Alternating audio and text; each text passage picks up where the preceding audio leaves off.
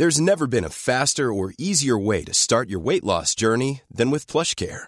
PlushCare accepts most insurance plans and gives you online access to board-certified physicians who can prescribe FDA-approved weight loss medications like Wigovi and Zepbound for those who qualify. Take charge of your health and speak with a board-certified physician about a weight loss plan that's right for you.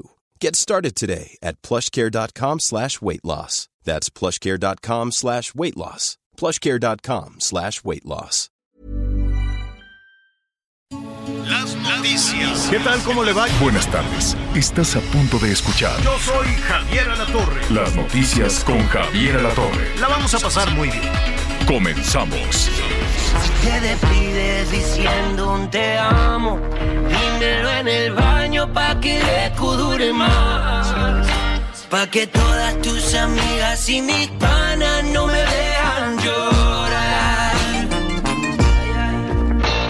Ayer te pusiste a llorar cuando me dijiste que ya no nos besábamos.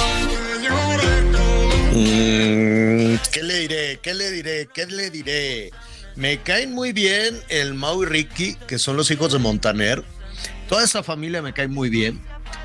La- son exitosísimos, son muy exitosos.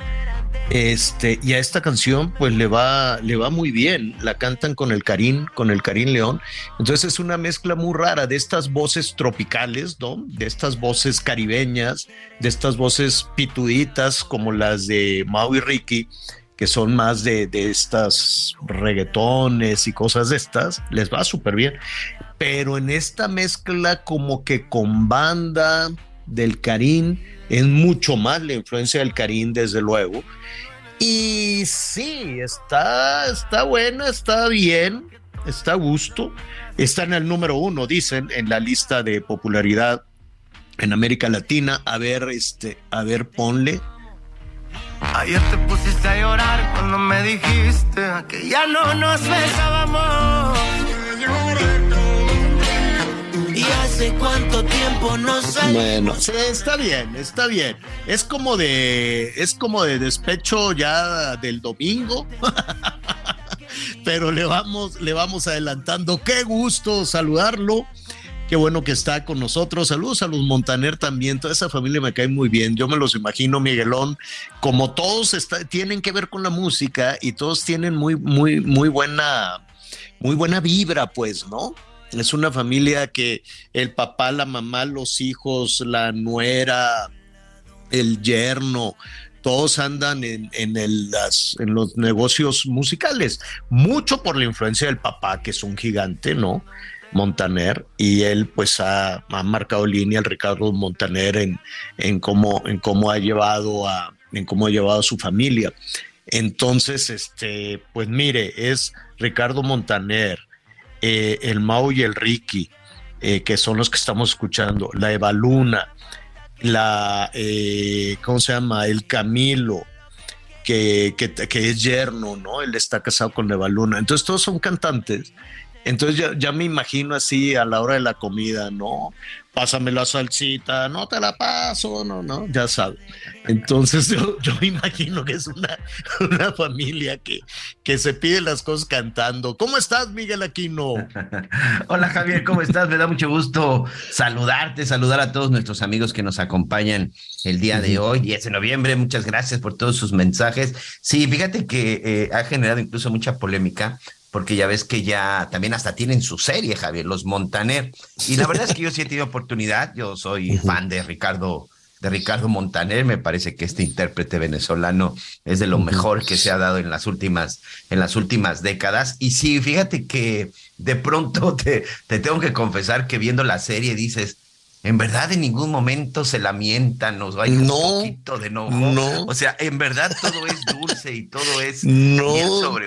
No, no, no. sí, no ven la mañanera ni nada de eso. Nada, no, no, tiene no, nada. no Además, ven- siempre de blanco y muy pulcros y, Y bien sí, bañados y verdad es que cambiados. Son muy peculiares. Sí, me caen muy bien, la verdad. No, no ven ni siquiera las discusiones en la Cámara de Diputados. Qué boca tan sucia tienen todos los diputados.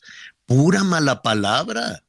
Pura mala palabra, puro insulto. Ayer andaban, yo creo, será el COVID, Miguelón, porque yo no entiendo. COVID, sí, sí, sí. Yo no entiendo qué les pasó. Están todos así, este, enfurecidos, los ojos desorbitados y, y, y se dicen unos insultos tremendos. Ayer un diputado se metió con la mamá de otro, pero no la soltaba. Era una cosa espeluznante y uno más lépero que el otro, uno más grosero que el otro. Qué vergüenza de, de políticos tenemos. Qué vergüenza. Qué bueno que los Montaner no, no, no escuchan nada de lo que sucede en el Congreso de México. Este, y todavía hoy, ya estaban como que más serenos. Yo creo que después de la borrachera, esa de odio de, de ayer, este, pues hoy dijeron qué hice, ¿no? Entonces están todos así ya como más meditos. Aburridísima la sesión. A la hora de la hora van a aprobar el presupuesto, pero se apuntaron más de dos mil diputados para ir a impugnar la decisión. Este, unos a favor, otros en contra, desde luego. Entonces, pues sí, es una flojera los, los, los diputados. A la hora de la hora, eh, se, se, va a aprobar esto sin modificarle una sola coma, pero en el camino se insultan muy feo. Y yo creo que toman nota. Ya ahora la moda en México para los políticos es el que diga más malas palabras, pues es más abusado, ¿no? Es como dijo el secretario de Gobernación, es más listo el que, el que sea más, digo, no, no dijo que sea más provocador, pero fue una provocación decir que nuestros amigos del norte son muy tontos por ser trabajadores y que los amigos del sur son muy listos porque no tienen que hacer nada, nada más tiran la mano y les dan el dinero. Dice, tontos los del norte que tienen que trabajar para mantenernos a los del sur, somos más listos, al menor esfuerzo ya tenemos todo resuelto. En pocas palabras, eso es lo que dijo y eso caló desde luego con la gente que tiene la cultura de trabajo en Nuevo León, en Coahuila, en Tamaulipas, en Chihuahua, este, en Sonora, en Baja California, ¿no? En toda esta parte donde los climas, los climas son muy agresivos, pero la gente es muy trabajadora es muy, muy trabajadora, no se andan con el tema de que mejor no voy a trabajar para que me regalen dinero, mejor no, mucho, con todo respeto, este, pero mucho esta idea de no trabajar y de esperar a que alguien te solucione las cosas avanzó hacia el norte con las migraciones con esta este, migración de, y de familias que migran del sur buscando trabajo, ya sea como jornaleros o lo que tú quieras y mandes, y deciden quedarse. Entonces, esta filosofía del mínimo esfuerzo, con todo respeto, que elogió, que se elogió desde el gobierno federal, pues fue migrando y se quedó este, en algunas regiones del norte, pero el norte no era así. El norte definitivamente hay una cultura del, trabajo, del esfuerzo y de tener resultados, porque eso de, del esfuerzo sin resultados, pues no, eso es más de otras regiones del país. En fin, ahí está, siempre, siempre hay algún asunto de provocación y de cosas, sí. Y fíjate que esta parte que tú comentas es muy interesante, que pues parece que este contagio en el sureste del país pues está afectando a uno de los sectores más importantes económicamente hablando de la República Mexicana y te estoy hablando del turismo. Estábamos revisando unas cifras, incluso ya llegó al grado de que el propio gobierno está promoviendo ferias de empleo, sobre todo en las zonas turísticas el sector turístico, Javier, amigos, y mucha atención, en verdad, mucha atención para quien esté buscando trabajo y que de repente diga, es que no encuentro y es que está bien complicado. Hay un déficit laboral del 20%, señora La Torre. 20% de déficit laboral en el, en el sector turístico. Y le estoy hablando de los principales destinos, ¿eh? vámonos desde el norte, desde la zona de Los Cabos, en Mazatlán, Puerto Vallarta, Oaxaca, bajando ahora sí que todo lo que es la zona del Pacífico, en Cancún, en Playa del Carmen, incluso hasta en Campeche y en el estado de Zacatecas también, que bueno, pues ahí sabemos que la, falta de empleo tiene que ver por otra cosa, pero en toda esta franja que tiene que ver con la zona costera y sobre todo con los principales destinos de playa, Ciguatanejo es otro lugar también que eh, tiene un déficit de, de, de, de margen laboral importante, de mano de obra, de mano de obra. El hecho es que el 20%, Javier, ¿qué es lo que ha estado sucediendo con el sector turístico y sobre todo cuál es la preocupación? Se viene la temporada de diciembre.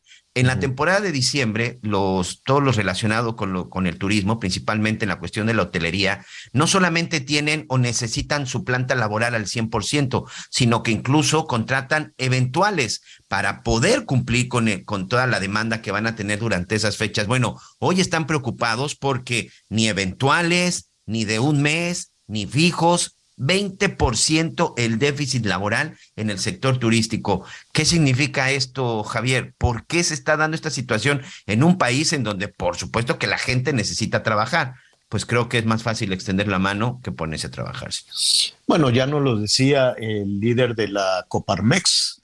Hay un déficit, o sea, eh, ayer hablábamos de la buena noticia de que se estaban generando empleos eh, formales de acuerdo al Seguro Social.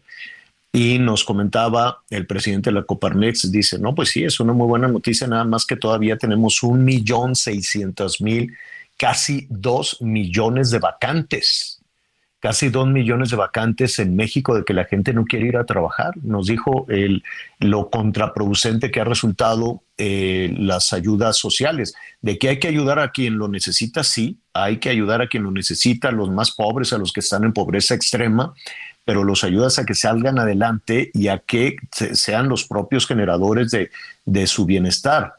Pero la visión de un político es absolutamente distinta a la visión de un ciudadano. Un político utiliza el dinero de la gente para mantenerse en el poder, no es dinero suyo es dinero, es dinero de la gente. Entonces dicen, mientras más dinero reparta, pues más votos voy a tener. Y así ya me la paso cachetona para siempre jamás, ¿no? Pero las familias va a llegar un momento en que digan, bueno, pues ya, ya me formé aquí, ya me formé allá, ya mandé a, a los hijos, ya mandé a, a, los adultos mayores, a todo el mundo por su dinero. Y llega un punto donde se dan cuenta, bueno, pues ya con todo esto que me dan no me alcanza y el asunto después va a ser, ¿y cómo le vas a hacer para que la gente quiera regresar a trabajar? ¿Y cómo le vas a hacer cuando se te acabe el dinero para repartir? Porque pues ya el gobierno federal se gastó todos los ahorros, Miguel.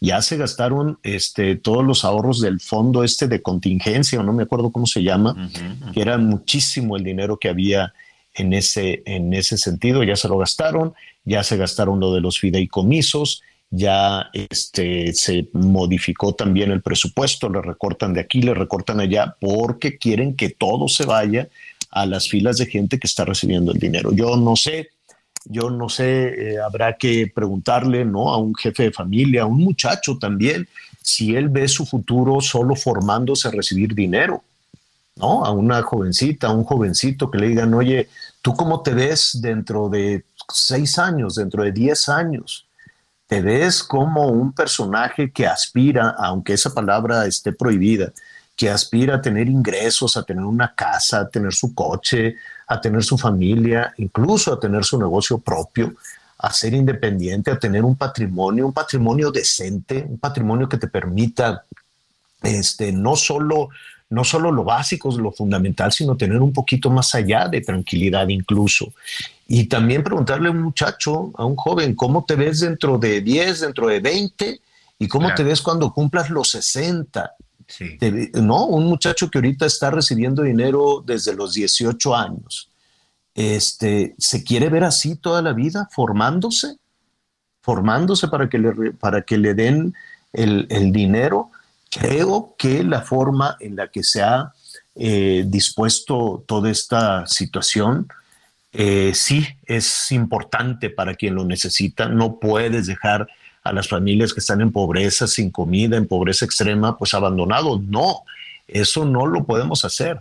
Pero de ahí yo, yo no sé, ¿no? Pregúntale, por ejemplo, a una de, de tus hijas, ¿no? Él, si ellas se ven a sí mismas el resto de su vida haciendo fila, ¿no? Sí, por supuesto. Y sobre todo, bueno, que aquí en este caso, pues no, no recibimos ni apoyo de nada, porque La verdad es que en este momento pues todo mundo trabaja y, yo siempre lo he dicho, hay que darle a quien lo necesite, pero hay que darle a quien lo necesite porque verdaderamente lo necesite, Javier, no simple y sencillamente porque no quiere, no quiere tener otras opciones y sobre todo no quiere trabajar. Fíjate que en esa parte que tú comentas, que también es bien interesante, es cómo se ven en 10 años, en 15, o cómo se ven retirados o pensionados, Javier, porque la verdad es que hay muchos que hoy, pues ni siquiera tienen esa opción de tener un trabajo que les permita pensar el día de mañana en una pensión. Y, y, platicábamos en la mañana, el señor Alatorio y su servidor, sobre todo porque cuando estábamos estructurando el programa, con estos temas de las pensiones, de cuánto tiempo necesitas trabajar y bajo qué condición puedes recibir en una pensión. Creo que la generación actual que empieza a salir de las escuelas y sobre todo que empieza en la actividad laboral va a tener un problema serio. Si desde ahorita, desde ahorita no toman en serio el plan de retiro, porque creo que una opción que te retires por parte del gobierno o por parte de algún instituto va a estar medio complicado, Javier, sobre todo partiendo de que pues ya hay muchos empleos que son temporales y muchos empleos que no te dan esas prestaciones y esas facilidades, ¿no? A propósito de, del futuro, eh, me llamó muchísimo la atención y yo creo que muchas personas coincidieron con el presidente cuando ayer decía, ¿saben qué?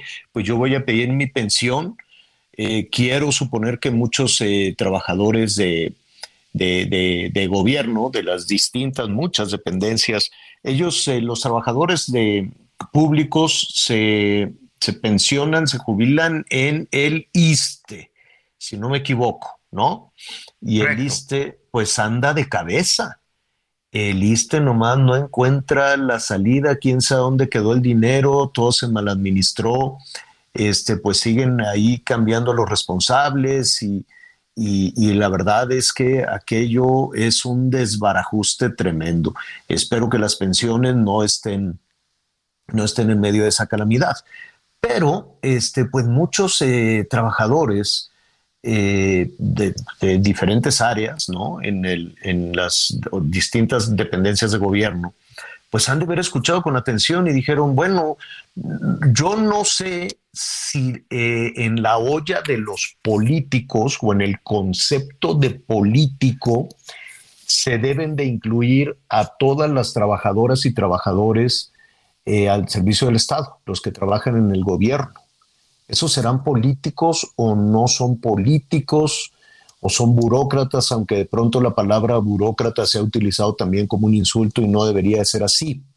Entonces, este, pues sí cuesta trabajo porque, eh, a ver, los políticos son trabajadores al servicio del Estado, al servicio del ciudadano, los, ¿no? Entonces queda toda esta, toda esta confusión. El hecho es que el presidente dijo, pues yo soy pobre, no tengo dinero. Suena canción de Juan Gabriel, ¿no? No tengo dinero. ¿no?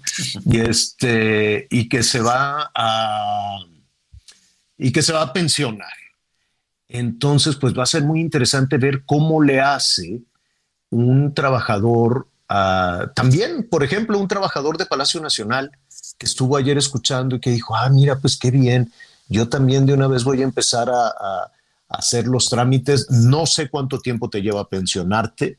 Entonces vamos a preguntarle a un experto, ¿no, Miguel? Vamos a ver y vamos a tomar un caso, por ejemplo, de un trabajador de presidencia de la República o un trabajador de alguna dependencia federal que entró a trabajar en el 2018 y va a dejar de trabajar en el 24, ¿no? Entonces, eh, si, piden la pensión ahorita, de acuerdo a lo que usamos ayer, yo me quedé pensando, bueno, alguien que esté ahí trabajando en, eh, en, Palacio Nacional. Entonces, que le diga, oiga, pues vengo aquí a tramitar ya mi retiro, a tramitar mi pensión, ¿cuánto me va a tocar?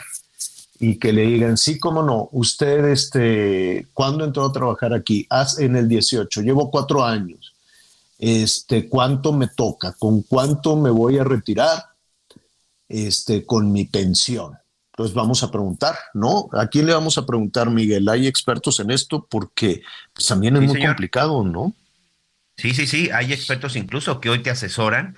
hoy, hoy, vamos a platicar con la doctora Gloria Arellano, Ella es doctora en seguridad social, especialista también en el IMSS, Infonavit, Afores y Derecho Laboral, y exactamente nos va a decir cómo se obtiene, cómo se obtiene, quién acredita una pensión y sobre todo cuánto tiempo necesitas. Acuérdense que esto es por semanas. Te voy a poner un ejemplo. La última ley, la última modificación del IMSS para los que trabajamos en el sector privado, en el Instituto Mexicano de Seguro Social, para poder tener una, una jubilación o alcanzar una jubilación después de los 60, 65 años, pues nada más te piden 1.250 semanas, Javier. ¿Cuánto es esto? 25 años de trabajo formal. ¿Cómo? ¿25 años? sí, sí, Pero si, y los que llevan cuatro, ¿cuánto les van a dar?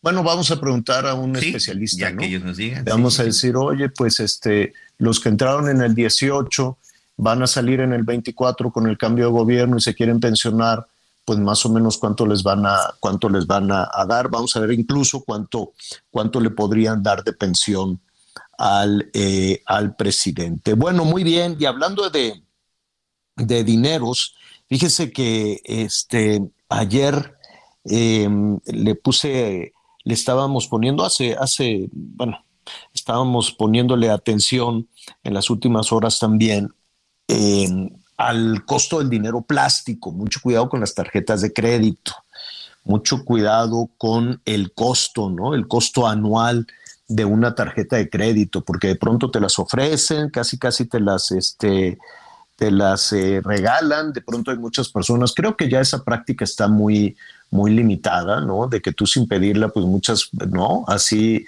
así es el demonio, es, es, pura tentación, ¿no? Entonces a muchas personas les llegaba un plástico, les llegaba una tarjeta y decían, oye, pues yo no la pedí, pero pues bueno, pues ya me la voy a quedar. Y Nam, bueno, le abría la puerta al demonio y aunque no te la quedaras, después te estaban cobrando y, y tú dices, oye, pero ¿qué me estás cobrando? ¿Por qué, ¿Por qué si, si yo ni la pedí ni la he utilizado? Pues sí, pero te estamos cobrando el, este, la comisión por el servicio de la tarjeta, ¿no? Por la contratación, en fin, miles de, miles de cosas que pueden ir cobrando con las tarjetas. Entonces tenga usted mucho cuidado. Este se requiere, se requiere pues detenerse un momentito y preguntar. Si usted no la pidió, pues yo no sé qué haces si tú no la pediste y ya te llegó, se activó de inmediato, te pusieron ya ahí una cuenta. Creo que eso ya está prohibido, pero lo vamos a preguntar, ¿no, Miguel? Y si vas y pides una tarjeta, pues tenga mucho cuidado con la anualidad que este, usted paga como titular de la tarjeta y además si tiene tarjetas adicionales para el resto de la familia, pues le pueden seguir cobrando algunas, algunas anualidades. Bueno, en ese sentido vamos a platicar con eh, el senador Alejandro Armenta, Armenta. porque él este, pues, eh, está de nueva cuenta con esta iniciativa para que eh, pues proteger por el costo de las tarjetas a los consumidores. Y sobre todo, él hablaba de la banca extranjera y eso me, me generó pues alguna, alguna duda en ese sentido. Vamos a ver de qué se trata esa iniciativa, cuáles son los abusos que él está denunciando en los cobros de las comisiones de las comisiones bancarias. ¿Tú sabes más o menos cuánto te cobra la comisión o cuánto te cobra tu tarjeta? De pronto pues se pierde en lo que tienes que pagar, ¿no, Miguel? Sí, mira, la verdad es que eh, pueden ir comisiones desde el 7, 8 hasta el 13% mensual, Javier. del 7 al 13% mensual son los distintos pagos que, que puede hacer con la tarjeta. Y hay tiendas departamentales que te cobran mensualmente de crédito 20%, Javier. 20%. Es decir, que si tú fuiste y compraste algo de mil pesos y, te, y no está sin intereses y resulta que lo pagas un mes después, pues ese producto de mil pesos terminas pagando mil doscientos pesos. Así nada más para que se dé eh, una idea a nuestros amigos. Ese financiamiento sí puede salir muy caro si no lo maneja uno con responsabilidad. Y hay tarjetas que incluso te obligan a que tengas un cierto número de operaciones mensuales para que no te generen un costo. Es decir, usar tu tarjeta para cualquier cosa y si no la usas, también te cobran. No, bueno. Bueno, pues eh, ya de todo eso vamos a preguntar, vamos a ver cómo ahora que viene el buen fin, ¿no? Cómo podemos sacarle buen provecho a una a una tarjeta, mucho cuidado con los meses sin intereses porque ah, eso puede convertirse en una pesadilla enorme, que es una historia de nunca, de nunca acabar en ese sentido. Y además, como hoy van a subir las tasas de interés, es muy probable que alrededor de la una de la tarde el Banco de México anuncie otro incremento en las tasas de interés de 75 puntos base, pues eso qué quiere decir que el dinero se va a encarecer. Entonces, cuidado con eso y las personas que tienen deuda, créditos, préstamos, hipotecas y hasta la misma tarjeta de crédito, pues cuidado con eso porque las tasas de interés van subiendo. Entonces, el manejo del dinero plástico y más si es de algunas tiendas o almacenes es mucho más caro. Bueno, regresamos con ese tema, no se vayan. Ayer te pusiste a llorar cuando me dijiste que ya no nos besábamos. Y hace cuánto tiempo no salimos a una cita de los dos solitos sin que vengan tus amigas. Y antes no hacía falta que miraras el menú porque yo sabía lo que querías comer. Conéctate con Javier a través de Twitter, arroba javier-alatón. Sigue con nosotros. Volvemos con más noticias. Antes que los demás. Todavía hay más información. Continuamos. En Soriana refrendamos nuestro compromiso con todos los mexicanos, protegiendo la economía familiar, ya que con nuestra canasta aliada ponemos al alcance de todos productos como arroz, frijol, azúcar y mucho más al precio más bajo. Sí, al más bajo, porque estamos de tu lado. Soriana, la de todos los mexicanos. Las noticias en resumen. El secretario de Seguridad Ciudadana de la Ciudad de México, Omar García Harfuch, dio a conocer esta mañana la detención de Fernando N. Este hombre es quien iba conduciendo el taxi relacionado con la muerte de la joven Lidia Gabriela en la alcaldía Iztapalapa y que ocurrió el pasado 1 de noviembre. Ricardo Mejía Verdeja, subsecretario de Seguridad de la Secretaría de Seguridad, informó que fue detenido Edmundo Ángel, presunto feminicida de la cantante Yasmín Adriana Zárate Aquino, ocurrido el pasado 7 de noviembre en el estado de Oaxaca. Este miércoles autoridades capitalinas confirmaron que el cuerpo localizado en el kilómetro 40 de la autopista México-Cuernavaca sí pertenece a la maestra Mónica Citlali Díaz, esta profesora de inglés que desapareció el pasado 3 de noviembre en Ecatepec, Estado de México. Y hoy el dólar se compra en 19 pesos con 6 centavos y se vende en 19 pesos con 78 centavos. Bueno, antes de, entrar al tema de las tarjetas de crédito, que, la verdad es que no le ponemos muchísima atención a ese tema, nada más muy, rápido, este, oye, en, a ver, lo de Laida eh, con las denuncias y eso cada vez se va calentando más. Es, su programa es lo, lo, que la noche del jaguar. Los martes de jaguar. Ándale, los martes del jaguar, donde tira y atrapazos al líder de, del PRI, a Lalito Moreno, ¿no? ¡Sas, Todos los martes le saca algo. Y a Monreal. Y a Monreal también para descarrilarlo de eh, la competencia por la candidatura de Morena a la presidencia de la República. Pues es muy claro que por ahí puede ir que, puede, que por ahí puede ir la cosa, ¿no? Podría, podría ser. Ahora, si hay un ilícito, pues que lo paguen, ¿no? No necesariamente se tiene que ver únicamente en el ámbito de la competencia electoral, que lo paguen todos, porque el senador Monreal dice, oye, la que es una delincuente es la gobernadora, está cometiendo delito tras delito tras delito, pero ella seguramente, pues ella no se manda sola, ¿no? Me queda muy claro, Miguel, ella no se manda sola y este, pues alguien, no sabemos, alguien le puede estar diciendo, tú síguele como vas y ya luego te decimos cuándo le paras, ¿no? Y no te preocupes de lo que te digan los jueces, de las denuncias, de todo. Aquí tenemos controlado todo, toda la cuestión judicial no, no te va a pasar nada, ¿no? Así como le dijeron a Rosario, tú no te preocupes, Rosario, ¿cómo le dijeron? Tranquila, Rosario, y la metieron a la cárcel. ¿Te acuerdas que Peña Nieto le dijo a la Rosario Robles, tú tranquila, Rosario, y mira, se le acabó la tranquilidad. Em, en, en toda esa historia, pues hay un asunto importante. El senador Monreal ya dijo que en diciembre va a ver si se, se sale de Morena. No necesariamente se sale de Morena para irse a otro partido, veremos cuál es la decisión que toma. No sería esta la primera ocasión. Él Eh, ¿Te acuerdas cuando lo, lo, habíamos entrevistado allá en las instalaciones de reforma que él pues se sentía ya jefe de gobierno de la Ciudad de México y se la quitaron? Hicieron una encuesta donde pues de pronto le dijeron, ¿sabes qué? Tú perdiste, a ti nadie te conoce y conocen a Claudia Sheinbaum y la verdad es que a Claudia no la conocían. Se le conocía más o menos, ¿no? Se le conocía también por, pues, por una serie de escándalos también en los que estuvo involucrado su expareja, en fin, una serie de cosas. Eh, pero la popularidad, si se trataba de popularidad, pues no necesariamente era así. Y bueno, pues hizo un, un, entripado muy fuerte porque él ya se sentía con la jefatura de gobierno de la Ciudad de México y se la dieron a Claudia, no se la, se la quitaron a él y entonces pues también se fue, también se fue de Morena y luego regresó. Le dijeron, no, mira, mira, regresas, ¿no? Como líder del Senado y luego ya te toca. Y entonces él dijo, bueno, pues ahora sí ya me toca y me toca una buena, me toca hacer corcholata y otra vez se la vuelven a quitar, ya se la han quitado dos veces.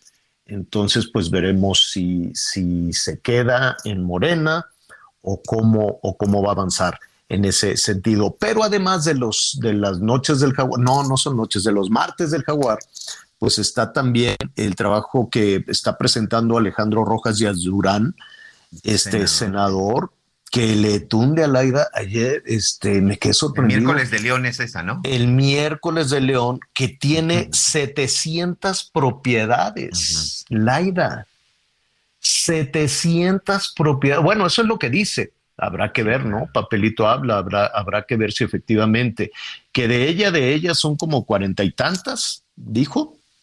48 casas, qué barbaridad entre casas y terrenos y que ya ha compartido con su familia, en particular con un cuñado, con el marido de la, de la mujer, de la hermana, perdón, este, son 643 este, propiedades adicionales. Imagínate.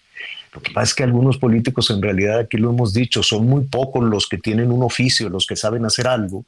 Entonces se refugian mucho en cash, por ejemplo, en bienes raíces. ¿No? En terrenos, en esto, en el otro, y luego dicen, ah, bueno, pues hazme un descuentito, véndeme aquí más barato. ¿Te acuerdas Roberto Borge también, que le vendió a un peso los terrenos a su mamá, ya no sé qué tanta gente allá en Quintana Roo, luego ya no se supo qué pasó con esos terrenos, quién se los quedó. En fin, así son los gobernadores, de pronto van sacando, pero sí me fui para atrás cuando vi que, la, que eso es lo que dice el senador, eso es lo que dice el senador de Morena también, Alejandro Rojas, Alejandro Rojas Díaz Durán, pues son muchísimos. ¿no? Oiga, entonces, este, al ratito vamos a retomar eso. Vamos a regresar a este asunto que hemos, eh, que estamos platicando, sobre todo cuando se acerca, mire, se acerca el buen fin, se acercan las posadas, se acercan los regalos, se acerca que nos cae un dinerito, entonces pues sacamos el plástico, sacamos la tarjeta de crédito con mucha mayor soltura, ¿no? Y sin, y sin mayor prevención. Entonces, pues me llamó muchísimo la atención los comentarios o la iniciativa de Alejandro Armenta, senador, presidente del Senado de la República, hablando precisamente de, lo, de la eh, urgente o necesaria protección que deben de tener eh, que debemos de tener los usuarios de las tarjetas de crédito. Alejandro, qué gusto saludarte. Muy buenas tardes. ¿Cómo estás? Qué gusto, Miguel. Gracias a ti, a Javier, a la Torre por esta oportunidad de comunicación. Eh, desde luego, compartirles que es importante reconocer que después de dos años de insistir, porque esto no es de hoy, Hace dos años di a conocer que eh, los bancos eh, viven un paraíso en México. México es el país donde más ganan los bancos extranjeros en, en el mundo. Tienen ingresos, utilidades por más de 140 mil millones de pesos. ¿Cómo, ¿Cómo, cómo, es eso? Perdón que te, que te interrumpa, senador. ¿Cómo hacen ese negocio? Las instituciones financieras? ¿Cómo pueden tener ese, esa, pues esa ganancia? Bueno, mientras el cobro de comisiones bancarias en México es altísimo, en otras naciones el cobro de comisiones bancarias es muy bajo. ahí está de, ahí está simplemente el tema. Otro, otro gran negocio que, que representa o privilegio son los oligopolios o los monopolios que hay, duopolios. Las cámaras de compensación son esos sistemas, hay que explicarlo muy concreto, son esos sistemas eh, computarizados, esa tecnología por la que se pueden hacer todas las transacciones económicas en tu celular, en un dispositivo, en un cajero, cuando vas a un banco, cuando eh, te presentas a pagar un bien, un servicio, cuando compras una llanta, cuando compras un vehículo. Todo, todo eso, ese mundo cibernético financiero se mueve en las cámaras de compensación. Hay un duopolio que tiene concentradas esas cámaras de compensación. Entonces ellos controlan, ellos rigen el mercado y lo que hacen es que si tú usas una tarjeta de, débito o de crédito en un establecimiento para pagar una comida o, pagar la llanta de tu vehículo o una herramienta para tu taller, y si el dispositivo bancario que ellos tienen para cobrarte no es el mismo del banco que tú tienes, le cobran un sobrecosto. Ese sobrecosto es de 4 o 5% que, que paga que paga el usuario, el comprador y que paga el vendedor. Entonces es un doble negocio, es una doble usura que hace el banco extranjero porque le quita un porcentaje de la ganancia al empresario que ocupa el dispositivo de su banco y le quita un porcentaje al que compra porque por comprar con una tarjeta que no corresponde al banco donde es su tarjeta, este, le cobran una sobrecomisión. Esto sin duda es una práctica monopólica, esto afecta, lastima, lacera a los ciudadanos. Los bancos eh, extranjeros principalmente obtienen, obtienen más de 140 mil millones de pesos al año. No hay otro país en el mundo donde las comisiones bancarias estén más altas. Y esto lo denuncié hace dos años. Denuncié esto porque, eh, sin duda, queremos instituciones financieras fuertes, sólidas, que le presten servicios eficientes, eficaces a los ciudadanos a costos internacionales. Lo único que nosotros hemos pedido es que el ciudadano, porque a él es al que defendemos, al ciudadano que usa una tarjeta de crédito de débito, pague lo mismo que pagaría en cualquier otro país o con cualquier otro otros bancos en otras ¿Y por qué, ¿Y por qué no se puede? ¿Y por qué no se puede eso, Alejandro? Bueno, llevo dos años pidiéndole a la COFESE que haga una investigación por el abuso y las prácticas monopólicas y después de dos años la COFESE finalmente dice que tengo la razón e inicia una investigación. Denuncié en su momento a la COFESE por, eh, pues por omisión, denuncié a las autoridades financieras por ser cómplices ante, ante la eh, indiferencia, porque año con año quien sufre es el ciudadano. Cada vez que ocupa su tarjeta de crédito o de débito, eh, le están cobrando más. Cada vez que usas una, una, un cajero para retirar tu dinero, tú, tú tienes tu nómina. Imagínense la nómina de México la nómina de los del ejército, la nómina de los médicos, de las enfermeras, de los policías, de los maestros. Imagínense la nómina de los maestros que representa el 40% del presupuesto del país. Si un maestro tiene que retirar dinero de su sueldo en un cajero por emergencia, en un cajero, que no es el cajero de su banco, le cobran entre 200 hasta 400 pesos cada vez que no, bueno. bueno, pues es un saqueo, es un abuso. Eso pasa porque hay un oligopolio que controla todos estos sistemas que se llaman cámaras de compensación. ¿Cuáles son las cámaras de compensación? Toda la tecnología a través de la cual tú y yo podemos hacer una transacción, una compra, una venta electrónica o utilizando un dispositivo en la gasolinería, gasolinería o en el restaurante. Ahora, dime algo. Eh, este es un tema también de información. Eh, esto te lo pregunto, puede sonar un, poco cándido, pero en muchas ocasiones manejamos el, dinero plástico, manejamos las tarjetas y no solo los, estos servicios financieros de los que tú hablas, aquí, eh, hay también unas tarjetas, unos plásticos mucho más caros de algunos almacenes, de algunas este, tiendas que pueden tener un costo mucho más alto. Si, si empezamos a tomar nota, empezamos a investigar, empezamos a hacer casi, casi en ocasiones una tarea de, de, de, casi de minero, de, ir investigando profundamente cuánto nos cuesta el manejo de estos servicios, eh, podemos ahorrar algo o de cualquier forma estamos eh, pagando. Sí, desde luego, por eso es que nosotros hemos exhortado a la Profeco, a la Conducef, a la COFESE, para que regulen al sistema financiero, a todos, a todos los bancos y a todos los sistemas comerciales globales que utilizan los servicios tecnológicos.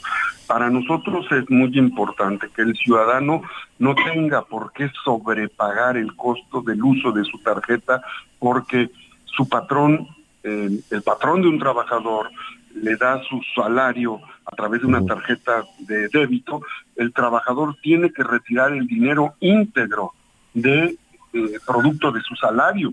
Pero ese dinero, además de que, te voy a, te voy a dar la palabra, va a sonar fuerte, pero jinetean el dinero, el sistema financiero jinetea el dinero de las nóminas. Esa es una realidad. Y también jinetean el dinero de las comisiones bancarias y eh, realizan especulación con los bonos de deuda. Ya la COFESE fue en algún momento, señaló y, penalizó, a, multó a los bancos por haber realizado prácticas monopólicas y por haber especulado con la emisión de bonos de deuda. ¿Esto qué significa? Cuando un banco especula con la emisión de bonos de deuda, quien pierde es el pueblo, el pueblo, porque pagamos la deuda todos nosotros, y quien gana es el banco. Oye, pero esto, eh, eh, dime algo, corrígeme si, si me equivoco. Esta, eh, esta costo, este cobro en las comisiones, ¿es general? ¿Todos los bancos te cobran comisiones por el uso de, de, tu tarjeta? Sin duda, todos los bancos. Y obviamente quien controla todo el sistema porque tiene las cámaras de compensación son dos grandes bancos extranjeros que son los dueños de las cámaras de compensación. Ellos ah, subarrentan subarrentan a todos. Ellos tienen el monopolio, evitan la competencia fiscal, financiera, pero entonces cuando, cuando tú, que tienes un restaurante, tienes que usar eh, un dispositivo electrónico, ese banco te vende su dispositivo electrónico y te cobra un sobrecosto. Y entonces ese sobrecosto lo pagas tú como empresario restaurantero y lo paga el cliente por hacer el uso de esa de esa el uso electrónico claro pero si tú vas si tú vas y haces el retiro de efectivo o vas y quieres consultar el, el, saldo por ejemplo en el banco en el que tú tienes tu cuenta no te debe de costar no te debe de costar, pero el problema es que te cuesta 400, de 200 a 400 pesos cuando tú retiras de otro, de otro cajero. Eh, ya entendí. ahí está el negocio de la banca extranjera es el negocio que ellos tienen porque como monopolizan los sistemas tecnológicos, no permiten que todos los bancos tengan esa posibilidad. Es un tema que al final afecta al usuario de la banca, es al, ciudadano al que lastima, porque cada vez que usas una y al comerciante, al comerciante, y al que tiene el punto de venta, y al que está haciendo un esfuerzo por generar empleos, por, por mover la economía, pues también le tiene que pagar una parte de su esfuerzo, ¿no? De su ingreso imagínate todos los beneficiarios de los programas de bienestar. No hay bancos en todos lados. Entonces tú llevas tu tarjeta de bienestar o de beca y, haces una actividad, tienes que retirar mil pesos y por retirar mil pesos te quitan 200 pesos de comisión bancaria. Pues es un tema, es un tema complicado, sobre todo cuando se vienen estas fechas de muchísimo movimiento que nos cae, Alejandro, nos cae un, dinerito extra, el aguinaldo, el ahorro, y además el, el después de un año de, esfuerzo, pues quieres, eh, eh, no sé, premiar a tu familia, quieres ser generoso y de pronto pues tienes que compartir ese dinero, pues si no, no, no, no, es, muy caro. Pues, Miguel, el tiempo, Miguel, el tiempo me dio la razón, porque esto lo denuncié hace dos años. Esto lo señalé. lamento que la COFESE haya actuado después de dos años. Eh, por eso denuncié a la COFESE, porque lo que debió de haber hecho al ponerse del lado de los usuarios, lo hizo dos años poniéndose del lado del sistema financiero. Es lamentable que después de dos años nos haga caso y nos dé la razón, pero bueno, yo celebro que ya finalmente están haciendo una investigación amplia sobre este abuso en el cobro y sobrecobro de comisiones bancarias. Espero que no, no, no vaya a suceder que la multa que les impongan a los bancos sea una multa tan ridícula que prefieran seguir haciendo fechorías con los usuarios de la banca ah, en lugar de corregir. Sí, pues que les, dice pago la multa y la descuento sigo haciendo, claro. ellos con las ganancias que tienen multimillonarias pueden pagar las multas. Es un tema de justicia para los ciudadanos. Como senador de la República que fui electo en Puebla, yo no fui designado, yo fui electo por un millón y medio de poblanos, yo represento a los poblanos, no represento a los bancos. Y, y, lo único que te puedo decir es que los bancos deben de cumplir eh, su obligación, deben de tener la tecnología y claro, deben de ganar, pero no deben de ser instituciones leoninas, ni deben de ser instituciones... Porque además aquí, aquí Alejandro, perdón que, te interrumpa, pero yo, eh, escuchándote y entendiendo desde luego los alcances que tiene todo esto, pues también hay que felicitar eh, o que eh, respaldar en todo esto el esfuerzo que están haciendo bancos grandes, pequeños, medianos o los futuros bancos nacionales en esta en esa competencia, ¿no? Hay que, eh, desde luego, hay que apoyar la regulación bancaria. Y la regulación bancaria se hace con la competencia. Yo no represento a los bancos, represento a los ciudadanos. y queremos que todos tengan las mismas oportunidades. ¿Y qué queremos? Que al tener todas las mismas oportunidades no haya abuso contra los ciudadanos. Es lo que queremos. Te agradezco muchísimo que nos pusieras eh, en contexto toda esta situación y si no tienes inconveniente, Alejandro, pues seguiremos muy cerca este tema junto contigo. Ahora que van a subir también las tasas de interés, hay otros temas también que pueden afectar a los, este, a los consumidores y también a los prestadores de servicios. Alejandro, muchísimas gracias es el senador Alejandro Armenta, presidente de la mesa directiva del Senado de la República. Pues ahí está, Miguel, y es cierto, hay que, este, parece, parece este, sencillo, en ocasiones no lo es si no tienes un cajero cercano de tu propio, de tu propio banco. Este, pero sí puede haber unas comisiones muy, muy fuertes a quienes tienen la infraestructura que son pues en este caso, no, no hay nada en contra de la banca extranjera, no, no, no, en un mundo globalizado como este, me queda muy claro, pero sí podemos eh, empezar a ser más eficientes, leer la letra chiquita, ver los costos, ¿no? Ver qué bancos te cobran comisiones, cuáles no te cobran comisiones, qué pasa si, si utilizas eh, un cajero porque te queda más cerca que, que el otro y sobre todo empezar a tener disciplina, mucha disciplina no, mi gusto es, como dice la canción, trabajé todo el año, pues ahora quiero organizar una posada de miedo. Bueno, vámonos despacito nada más y sobre todo si la va a pagar con tarjeta. Mucho cuidado, mucho cuidado con todo eso. Sí, muchas, muchas llamadas en ese sentido. Lo, lo seguiremos revisando. Y, mira, apelar al, sentido común, ¿no? Yo creo con, con el uso del dinero plástico, ¿no? En muchas ocasiones hay personas que se van financiando, eh, retiran, eh, retiran efectivo de alguna tarjeta para financiar la otra y ese es un financiamiento carísimo, desde luego. Eh, ya se acerca la temporada en que le va a caer un dinerito y muchas personas dicen, es que el banco me lo quita en automático. Pues mire, eh, busque la manera, acérquese a, a, su banco y dígale, oye, debo, pues sí, debo, pero nada más ayúdame a ver cómo te puedo pagar, cómo puedo salir de, ese, de esa calamidad, ¿no? De esa angustia. Tener deudas es terrible. Hay algunas personas que dicen, no, pues no, ¿qué deuda puedo tener? Sobre todo aquellos que decíamos hace poquito, ¿no? En la clase política que usa el dinero que no es suyo pues bueno, no tiene ninguna mortificación, tampoco pagan nada. Yo no me los imagino en el súper o así, ve a la farmacia traerme la medicina de la presión y nada, todos se los regalan. no pagan gasolina, no pagan celulares, dudo que paguen colegiaturas, este, no, no me imagino un gobernador así de, ay, bueno, pues ahora hay que pagar esto, el otro. No sé si pagan servicios, luz, esto.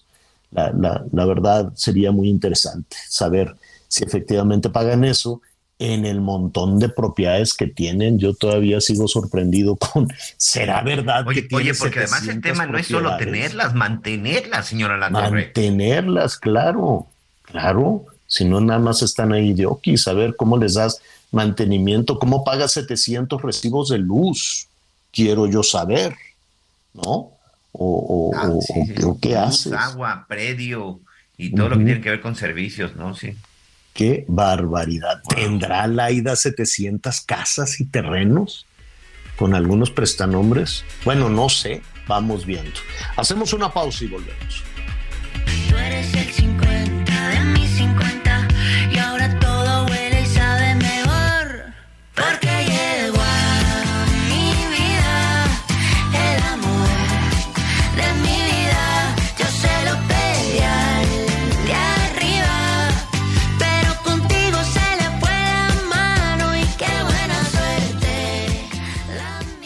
Conéctate con Miguel Aquino a través de Twitter, arroba Miguel Aquino. Toda la información antes que los demás. Ya volvemos.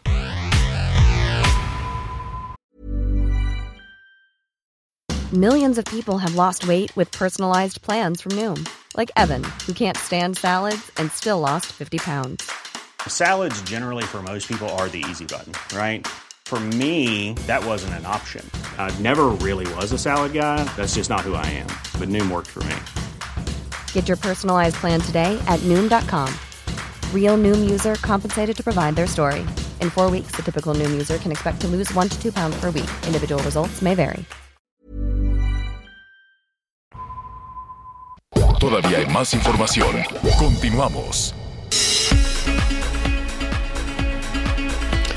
Bueno, Eh, oiga, qué situación terrible, Miguel, la que está viviendo en Guanajuato. Primero fue una jornada de terror con quemazón de carros, explosiones, volaban, pues las tiendas estas siempre van y le tiran ahí lumbre al Oxxo. Luego, pues prendieron carros por todos lados. Eh, todo esto y bueno, todo esto a raíz de la detención del hermano del Marro, el líder del cártel de Santa Rosa de Lima, pero después vino una ejecución, una masacre terrible. Así es, Javier. Ayer eh, el estado de Guanajuato tuvo uno de sus días más violentos. Pues mira, ya ni siquiera podemos decir que del sexenio, del año, vamos a decirlo, de la semana, Javier, porque ayer nada más en el estado de Guanajuato, ojo, eh, sin contar las personas asesinadas en este bar de Apaseo el Alto en Guanajuato, es decir, esto ocurrió durante la madrugada y solamente en el conteo del miércoles 14 personas fueron asesinadas. De las 64 personas que fueron asesinadas el día de ayer en el país, 14, Javier, ocurrieron en el estado de Guanajuato. Seguramente estas nueve personas asesinadas de, en este bar, bueno, se, serán parte de la suma del día de hoy. ¿Qué fue lo que ocurrió? Este bar se encuentra en la zona de Apaseo del Alto, Guanajuato.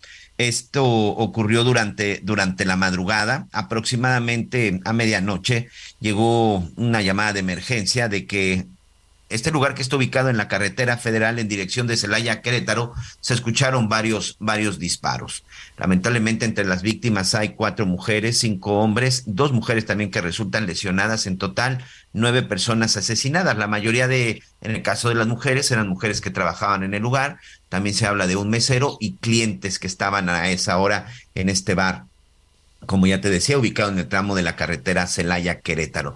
Dejaron ahí pues estas cartulinas en donde el cártel de Santa Rosa de Lima, específicamente firmadas por el Marro, este sujeto que sabemos que ya tiene un par de años detenido y que está en prisión y que por lo visto sigue operando, bueno, pues fue el responsable. Y precisamente, de acuerdo con las autoridades, fue una reacción ante la detención del hermano. Aquí lo increíble, Javier, eh, digo, no soy un especialista en estrategias de seguridad, conozco el tema de seguridad por lo que he estudiado. Aquí lo sorprendente es que sabían que se iba a, dar una reacción, sabían que se estaba generando ya una reacción tras la detención y la verdad es que parece, desde mi punto de vista, que faltaron operativos y faltó un poco de mayor presencia por parte de las autoridades. Escuchemos lo que dijo en la mañana el subsecretario de Seguridad, Ricardo Mejía. En el puesto militar de seguridad estratégica el centinela del ejército en Tecate, Baja California, fue detenido Juan Rodolfo N., alias El Rodo y o El Rudo, quien es hermano de José Antonio N., alias El Marro. Este sujeto fue detenido junto con otras tres personas al realizar la revisión e inspección, encontrársele dinero, sin poder acreditar su legal procedencia. Sin embargo, a partir de la detención y búsqueda se le están integrando nuevas actividades ilícitas. Eh, a partir de la detención de este sujeto, las células todavía vinculadas a esta organización delictiva eh, cometieron diferentes actos de, sabotaje y de, y de violencia, pero ya se está tomando el control bueno, pues antes de que tomaran el control, mataron a nueve. Eso es lo que te iba a decir, ¿no? Eh, ¿Qué significará tomar el control? ¿Quién debe de tomar el control en una situación de esta naturaleza? Porque em, el ejército ya está ahí, ¿no? La policía, la, bueno, policía federal ya no existe. La, está el ejército, no sé si hay guardia nacional, honestamente no lo sé. Sí, este, eh, ¿Qué más? La policía estatal, quiero suponer que policía municipal, y con todo y eso hay quemazón de carros, hay bloqueos, hay secuestro de vehículos, y cuando decimos un secuestro de vehículos no es que agarraron un carro estacionado, no, bajaron a la gente, amenazaron a la gente, le quemaron el carro, le robaron la mercancía, le prendieron el camión, fueron y quemaron el Oxxo, fueron y quemaron negocios, y luego se metieron en un bar y mataron a nueve. Entonces, todo eso se puede hacer con la presencia de ejército, Guardia Nacional, Policía Estatal y Policía Municipal. Todo eso se puede hacer. ¿Cómo? porque pues ya después de la balacera, pues sigues caminando lentamente a muchos elementos de distintas corporaciones. ¿Quién va a poner orden en, en, Guanajuato? ¿Quién después, o, será que dicen, ah, pues ya agarramos al hermano de, del marro y nada más. O sea, una acción que se realiza, creo que fue en Baja California. Sí. Y no, y no calculan lo que va a suceder en, en Napaseo. Sobre todo porque son reacciones que se han estado dando, Javier. Incluso cuando detuvieron también a unos familiares, también hubo reacción por parte, por parte de la gente del Marro, que es lo mismo que sucede con el cártel de Jalisco. Lo que ocurrió en Colima, ya lo veía. Mira, lo que ha sucedido en el presente año tras detenciones en Baja California, en Guanajuato, en Colima, en Jalisco, evidentemente te habla ya de que eh, pues muchos de estos delincuentes pues, le han agarrado la medida a las autoridades, saben cómo presionar. En Colima lo veíamos hace unos meses, en la zona de Nayarit, detuvieron a la vaca, al líder del cártel independiente de Colima, lo detienen en la Ciudad de México y vaya desmanes que hicieron en el estado de Jalisco y también en el estado de Colima, precisamente en una forma de presionar. Es decir, ya está visto y ya se ha mostrado cuál es la reacción de estos criminales tras la detención de alguno de sus jefes, ¿no? Mm. Pues ahí está, y el asunto, este, ha dicho algo Diego Sinué, ha dicho algo el gobernador, eh, el presidente municipal de Apaseo, pues, ¿qué quieres que diga, no? O sea, sí, lo único que ayer pidió a través de las redes sociales fue el quédense en su casa, y si alguien sabe algo, pues échenos una llamadita. Qué barbaridad. Bueno, así están las cosas. Saludos allá a nuestros amigos en Guanajuato, tan bonito que es Guanajuato, tan productivo además, ¿no? Es, paradójico que en medio de esta situación de violencia, pues sigue, mantiene sus niveles de crecimiento por arriba del promedio nacional, ¿no? La gente, la, la economía, pues sigue, los negocios siguen pero también sigue la refinería, también siguen las bandas criminales. Más o menos cuántos grupos criminales operarán en Guanajuato, Miguel.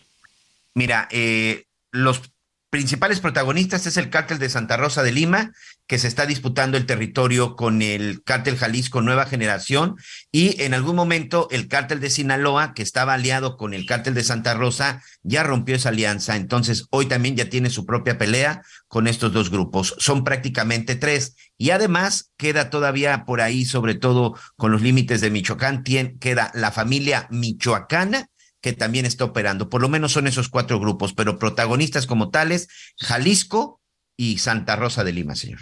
Mm, bueno, qué, qué cosa, qué cosa terrible, ya lo estaremos eh, revisando y veremos desde luego cómo evoluciona, cómo evoluciona el resto de la tarde allá en, eh, en Guanajuato. Este, ¿cómo se llama? Cártel de Santa Rosa de Lima. Rosa de Lima, cártel de Santa Rosa de Lima, que es el del Marro se dedican al robo de gasolinas o...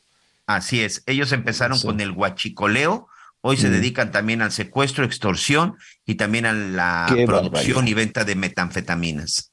Qué terrible, qué barbaridad. Oiga, pues eh, eh, vamos a cambiar de tema rápidamente. Eh, platicamos al inicio del programa, pues habrá muchas personas que ya también estén planeando después de lo que, de lo que dijo ayer el presidente en el sentido de que él se va a pensionar, ¿no? Dijo, oigan, yo soy un político que no he estado eh, amasando fortunas y me voy a pensionar porque no soy rico, no tengo dinero. Y seguramente muchos trabajadores ah, ah, de, públicos o trabajadores al servicio, al servicio del Estado, que debe de haber una diferencia, ¿no? Entre, entre funcionario y trabajador al servicio del Estado. Lo vamos, lo vamos a ver si tienen las mismas posibilidades o si tienen los mismos, eh, si deben de cumplir con los mismos requisitos para, para este, retirarse. Y después de ese anuncio, pues seguramente muchas personas, incluidas muchas personas que llegaron que no estaban en el, en el servicio público, que no trabajaban en el gobierno y que se sumaron eh, a partir del 2018, a partir de la nueva administración, dirán, bueno, pues, este, pues yo también me quiero pensionar, yo también me quiero retirar, se pueden pensionar todos, de cuánto, cuánto les puede em, alcanzar, ¿no? Y para hablar de esa ruta, qué tan difícil es para un trabajador en el gobierno que deben de ser... Eh, no, no, no tengo aquí el, número, pero pueden ser alrededor de dos millones más o menos, si no me equivoco, de personas las que estén eh, trabajando en alguna instancia de gobierno. ¿Cuál es la ruta que deben de seguir? Le agradezco muchísimo a la doctora Gloria Arellano. Ella es socia del despacho Sánchez Arellano abogados para que nos ayude precisamente a responderle a las personas que dicen, oiga, pues yo también, ¿no? Así como se dijo en Palacio Nacional, en una de esas yo también ya quiero empezar a planear mi retiro. ¿Cómo estás, Gloria? Qué gusto saludarte. Javier, es un placer estar contigo y con todo tu auditorio. Y, fíjate que le tengo una muy, muy mala noticia al presidente de la República. No se va a poder pensionar. No hay manera. No, sí, me da muchísima pena decírtelo a ti, y al auditorio y a él, pero para que él se pudiera pensionar necesita 25 años de cotización, así lo marca la ley del ISTE, para él y para todos los trabajadores del ISTE. Entonces, Tiene cuatro. Pues sí, entonces, pues sí se va a pensionar, pero va a tardar. Eso sí va a tardar un tiempo porque necesita, sí o sí, 25 años, eh, 60 años de edad que ya tiene, pero sin los 25 años de cotización no hay manera. Mira, mira Javier, eh, con la ley del ISTE hay una parte que es el décimo transitorio que tiene requisitos distintos, pero son 30 años eh, para jubilarse para los hombres, 28 para las mujeres y deben de cumplir la edad, pero ese, ese tema del décimo transitorio debió de haberse elegido en el 2008 y él el 2008 no estaba no estaba laborando. Entonces, solamente los trabajadores que eligieron el décimo transitorio o las cuentas individuales, que es el régimen normal, pero para el régimen normal, para una pensión de cesantía o de vejez se necesitan 25 años de cotización en el sector público. Existe, y, si, y si te dice y si te dice de pronto, pues algún asesor de, del presidente te dice, oye Gloria, pero no le puedes sumar los que serían cinco, pon tus seis como jefe de gobierno, o no, no era jefe de gobierno en ese momento, ¿no? Bueno, como jefe de gobierno de la Ciudad de México. Si se pueden, pero suma cinco y, cuatro y ya son nueve y bueno, pues ya se está acercando, pero le falta. Todavía si ah. él hubiera cotizado con IMSS, podríamos manejar el tema de la portabilidad porque se da unir los años de sus cuentas individuales con los años de, de INS y que alcanzara una pensión, pero así como, como está su situación legal conocida por todos, ¿verdad? Porque es un tema en el que él ha sido muy claro que no ha cotizado más que estos, estos años, que pues no tiene otros recursos, pues eh, es una pena. Va a tener que trabajar él y todos los que hayan entrado justo en el 2018 por la rama de la pensión como especialista, te digo que no hay esa posibilidad. Claro, no sé si haya otras otras áreas, otras formas, pero legal no existe.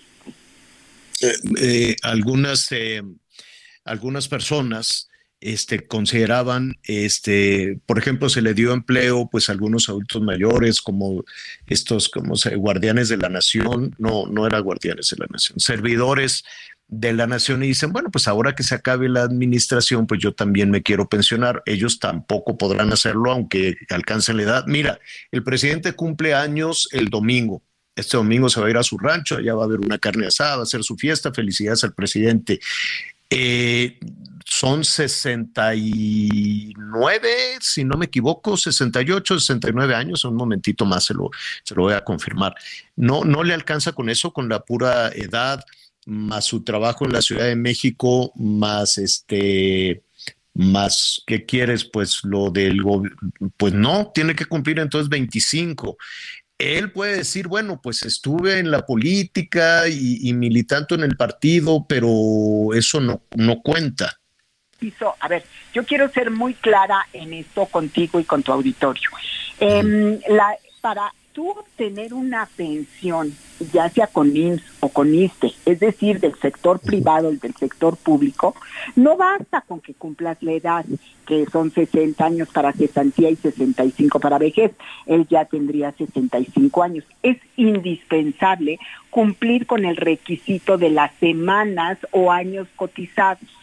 En IMSS estamos hablando de que con la ley anterior eh, estamos, son 10 años y con eh, la nueva ley son 25. En ISTE son 25. Si él hubiera estado laborando en el 2008 y hubiera tomado el décimo transitorio, bueno, pues entonces alcanzaría, necesitaría 30 años o 10 mm, años, 10 años de 10 años de cotización sí tendría la posibilidad de una pensión con un porcentaje en base a, la edad que tiene. Entonces ahí sí va a tener que juntar, y espero que hayan cotizado por él en ese periodo, más los años que faltan para que alcance por lo menos los 10 años y, y una pensión pues realmente sí muy, muy pequeña. Sí, hubiera elegido el décimo transitorio. Él no estaba laborando en el 2008. Jurídicamente le corresponde la nueva ley del ISTE. Eh, vamos a poner un, caso de una persona que sí cumpla con esos 25 eh, años, que fue que en, en, su momento trabajó para, pues no sé, para un gobierno priista. Vamos a ponerlo desde este pues desde el 2000 no, vámonos con Cedillo, ¿no? Entonces, alguien que trabajó allí en Palacio Nacional con Cedillo o en Los Pinos y luego se pasó al Palacio y luego trabajó con Fox y luego trabajó con Calderón y luego trabajó con Peña y ahora trabaja en la actual administración, ¿no? Vamos, a eso ya serían 28 años, ¿no? Más o menos y resulta que en su último último trabajo pues fue como eh, pues como vamos a poner el servidor de la nación que gana casi 14 mil pesos, ¿con cuánto se podría retirar y qué requisitos tendría que comprobar? Oiga, pues yo entré aquí al Palacio en el 94 con Cedillo. Ajá. Bueno, ahí tendría primero que, que, saber si él en el 2008 estaba laborando. Como en este caso es así es, hay que ver si él eligió el décimo transitorio o mm. está en cuentas individuales. Vamos a pensar que está en cuentas individuales, que es la nueva ley para no complicarnos. Entonces, él con la nueva ley necesita 25 años de cotización y mínimo 60 años de edad. Eso es lo que requiere para su pensión. Sí. Vamos a suponer que, que, que así, que ya lo tiene. ¿no? Dice, yo entré a trabajar aquí en 1994, ¿no? Este, cuando pues fue, era concedido, ya pasaron 28 años, he estado trabajando aquí y este, gano 15 mil pesos. ¿Con cuánto se podría jubilar? Él dependerá del saldo que tenga su cuenta individual, no es su último salario. Para que si fuera su último salario, tendría que haber elegido el décimo transitorio. Exacto. Y entonces sí, le toca el último salario con el que estuviera laborando, ¿no? Y le dan el y se lo dan así completito, le darían el último salario. No, está topado a 10 sumas para efectos de ISTE. Entonces, pues, eh, que 10 sumas y sin lugar a dudas le alcanzarían los 14 mil pesos sin problema. O sea, si gana 15, si gana 14, le dan 14, pues. Sí, este, si eso tiene, y esto es muy importante, Javier, si esto lo tiene como salario base, Vamos a pensar mm. que él tiene eh, un salario base de 5 mil pesos y lo demás se lo dan como compensación por puntualidad, por asistencia, por um, comisiones, eh, que tantas personas dio, por lo que tú quieras. Entonces, nada más le van a dar, si eligió el décimo transitorio, 5 mil pesos mensuales. Esto es una tragedia para los trabajadores del ISTE. Una tragedia. O sea, tú puedes ganar como trabajador del servicio público, no sé, 15 mil o 20 mil o, 50 mil pesos, pero tu salario base, o sea, lo, lo que tu salario solito, la cuota diaria, que eso es con lo que te van a pensionar, con eso vas a vivir, Javier. O sea, es muy poquito, te quitan todas las compensaciones que has ganado al paso de los años y estás, pues, pues ya a la hora de la pensión, por eso es la razón que mucha gente pues ve en algunas eh, oficinas o en universidades, pues que las personas ya son muy mayores, pero no se pueden pensionar porque si están acostumbradas a vivir con 15 mil pesos y ahora van a recibir 4 mil o 5 mil mensuales, no. pues no hay forma, no hay forma. No. Entonces, no, no. ¿Y, qué, ¿Y qué pueden hacer? ¿Y qué puede hacer un trabajador en esas condiciones? Fíjate que nada, había jurisprudencia anterior eh, que señalaba pues que, que, había que tomarles, que si ellos cotizaban con su salario completo, había que pensionarse con su salario completo. Hoy la jurisprudencia es totalmente distinta. Un poquito para ubicarte a ti y a todo el auditorio, la jurisprudencia son resoluciones del tribunal en un mismo sentido, cinco, o en contradicción de tesis, que estamos hablando, un tribunal determinó una cosa y el otro una distinta, y hay uno que toma la, el tercero que toma la decisión. Entonces, en este supuesto ya hay una nueva jurisprudencia, no hay juicio que llevar, Javier, no, no, no se dejen sorprender, no hay juicio que llevar, eso es lo que es actualmente, la ley así lo señala y jurisprudencia firme lo determina en ese sentido. Entonces, es una tragedia. Entonces, si los servidores de la nación tienen su cuota o su pago de cuota diaria de 5 mil pesos mensuales, pues eso es lo que van a tener. En el mejor de los casos, ¿eh? Ay, Gloria, danos, danos por favor danos por favor, este, te, están llegando muchísimas llamadas, tienes por allí eh, redes sociales, un número telefónico, porque hay personas que quieren entrar en contacto contigo. Este, Gloria Arellano, muchísimas gracias. Y bueno, pues este, qué mala noticia para Palacio Nacional, y eso aplica no nada más al presidente, yo quiero suponer que a todo el equipo que también diga, bueno, pues como ya va a haber cambio de gobierno, yo ya me quiero pensionar, pues se van a tener que esperar. Van a tener que, no van a tener, lo primero que tienen que hacer, Javier, es ver cuál es su situación jurídica. ¿Qué eligieron? Si están en décimo transitorio, si tienen cuentas individuales, cuántos años realmente cotizaron.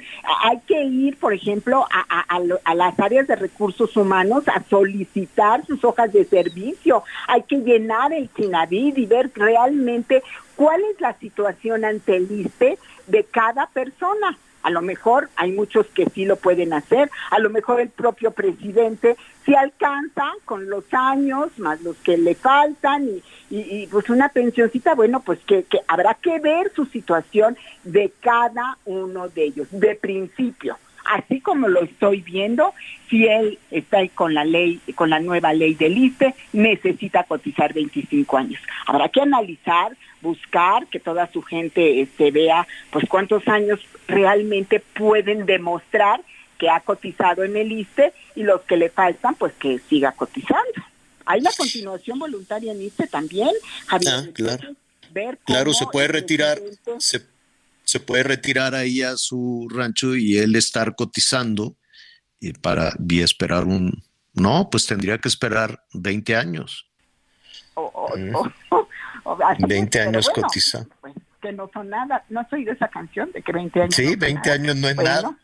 20 años no es nada. Hay que empezar, sí, hay que empezar, hay que empezar, eso hay que empezar en algún momento, ¿no? En algún momento. ¿Cuándo es el mejor momento? Hoy, cuando empecemos a, pensar en esta situación. No sabes cómo te agradezco, muchísimas gracias. Danos, por favor, tus redes sociales, un número telefónico. estoy en Facebook, Sánchez Arellano Abogados, y este en Twitter y la página es sánchezarellano.com. Estamos a sus órdenes, claro que sí, mm. es un placer platicar contigo, Javier. Doctora, muchísimas gracias y te vamos a molestar porque estos temas, bueno, no sabes la cantidad de, de dudas y comentarios que han surgido. Muchísimas gracias, Gloria. Un abrazo, Javier. Hasta luego. Hasta pronto. Pues ya está, Miguelón. Entonces, ¿tú como cuántos años llevas trabajando? Eh, 31, señor cotizando. Ah, no, ya estás del otro lado. Hacemos una pausa y volvemos. Yo quiero conocerte como nadie te conoce. Dime que me quieres, pa' ponerlo en altavoces, pa' mostrarte que yo soy tuyo. En las costillas me... Conéctate con Javier a través de Instagram. Instagram arroba javier-alador. Sigue con nosotros. Volvemos con más noticias. Antes que los demás. Todavía hay más información. Continuamos. En Soriana refrendamos nuestro compromiso con todos los mexicanos, protegiendo la economía familiar, ya que con nuestra canasta aliada ponemos al alcance de todos productos como arroz, frijol, azúcar y mucho más al precio más bajo. Sí, al más bajo, porque estamos de tu lado. Soriana, la de todos los mexicanos. Muy bien, continuamos, continuamos con más información y bueno, elementos de la Policía Ministerial del municipio de Guadalupe, en Nuevo León, informaron que uno de los fugitivos más gustados por el gobierno de Texas en los Estados Unidos ya fue detenido este miércoles. Se trata de José Manuel Hernández. Él está involucrado por violencia familiar, específicamente en la agresión en contra de un menor. Y con esto vamos a hacer juntos un recorrido por el interior de la República.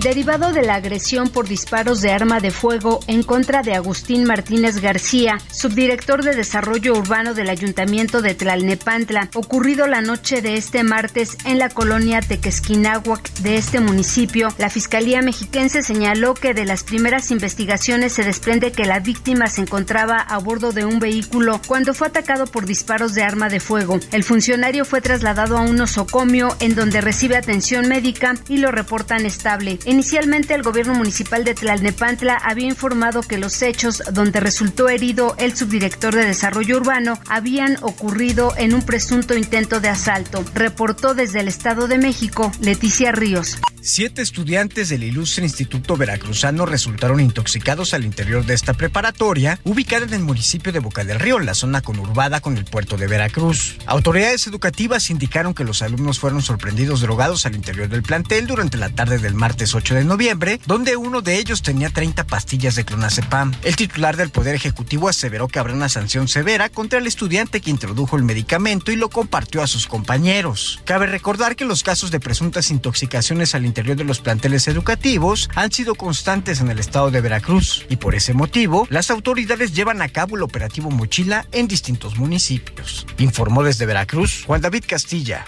El Instituto Nacional de Transparencia, Acceso a la Información y Protección de Datos Personales instruyó a la Fiscalía General de la República a informar sobre las órdenes de aprehensión solicitadas y ejecutadas como parte de la investigación del accidente ocurrido el 9 de diciembre de 2021 en la carretera Tuxtla Gutiérrez Chiapa de Corzo, en Chiapas, en el cual fallecieron 53 personas migrantes y tres más resultaron con lesiones de gravedad. Lo anterior es derivado de un recurso de revisión presentado por una persona ante el INAI tras haber hecho una solicitud de información a la Fiscalía por medio de la Plataforma Nacional de Transparencia, la cual no fue contestada en su totalidad. De acuerdo con los comisionados del instituto, la Fiscalía también deberá proporcionar el número de la carpeta de investigación y los delitos tipificados al considerar que dicha información no se debe considerar como información clasificada al no afectar la indagatoria, informó Ángel Villegas.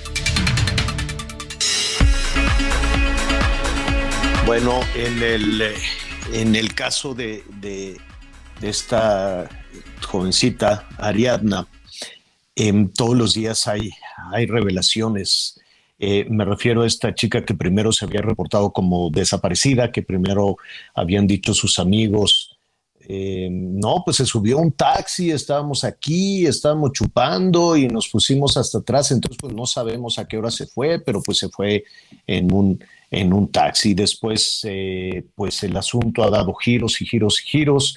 También hay una discusión de carácter político, ¿no? Ahí son, son dos los, los temas. Uno, la investigación del crimen, si efectivamente se trató de un feminicidio, ¿no? El asesinato de esta jovencita, saber qué fue lo que sucedió, qué fue lo que pasó, qué fue lo que sucedió en este departamento de la es la no de la colonia Roma de la colonia Roma Sur en la Ciudad de México no qué fue lo que pasó ahí Vamos a recapitular un poco, Miguel, antes de, dar las últimas novedades, ¿no? Esto fue el fin de semana.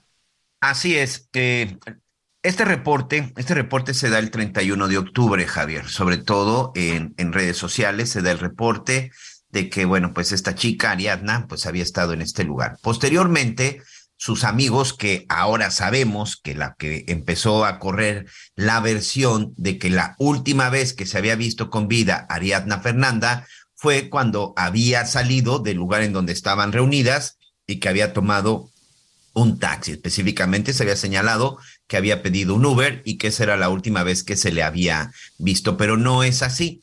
Resulta que ella estuvo en este restaurante, el Fisher de la zona de la Condesa, con Rautel, el hoy detenido, con Vanessa también detenida y con tres personas más. Estuvieron ahí alrededor desde las cinco de la tarde y salieron aproximadamente a las ocho, a las siete, ocho de la noche. Posteriormente se dirigieron a la colonia Roma, al departamento de Rautel, y ahí estuvieron todavía un par de horas. Eh, una pareja se va antes, otro amigo se va posteriormente, y en el interior del departamento de Rautel solo queda su novia, Vanessa, Ariadna Fernanda y él. Aproximadamente a las nueve de la noche, de acuerdo, te estoy dando la cronología, con las cámaras de seguridad del, del departamento del edificio de la colonia Roma, entre las nueve y las nueve treinta, se ve a Rautel, eh, primero por el pasillo, bajando por la escalera de servicio, cargando el cuerpo de la, de la joven que se identifica como Ariana Fernanda por la vestimenta y por los tenis. Y se ve cómo baja hasta el estacionamiento, lo sube a su camioneta, una camioneta negra, y posteriormente sale. Hasta el 2 de noviembre, una, un par de, de deportistas, un par de ciclistas que estaban pues aprovechando el puente y que estaban precisamente en la zona de la Meco Cuernavaca, a la altura de Tepoztlán, se paran, se paran en un área muy cerca de la caseta para refrescarse y es cuando descubren el cuerpo de Ariadna Fernanda. Ellas incluso toman fotografías de una manera muy cuidadosa de la ropa y de los tatuajes de Ariadna y los suben a redes sociales para ver si alguien logra identificarla. Posteriormente ya llega la Fiscalía de Morelos y se llevan el cuerpo de la joven a la Fiscalía del Estado de Morelos en donde le realizan la necropsia. Gracias a los tatuajes y gracias a la vestimenta se sabe que era Ariadna Fernanda, esta chica de 25 años, quien la última vez que se le había visto había sido en la Condesa, en un restaurante, posteriormente en la Roma, con sus supuestos amigos. Un día después, de una manera muy rápida y expedita, la Fiscalía del Estado de Morelos, encabezada por el fiscal, por eh, Uriel Carmona, bueno, pues daba a conocer que la muerte de la joven había sido por una eh, ingesta excesiva de alcohol, es decir, que había muerto eh, prácticamente, por, se había ahogado por tanto alcohol que había tomado.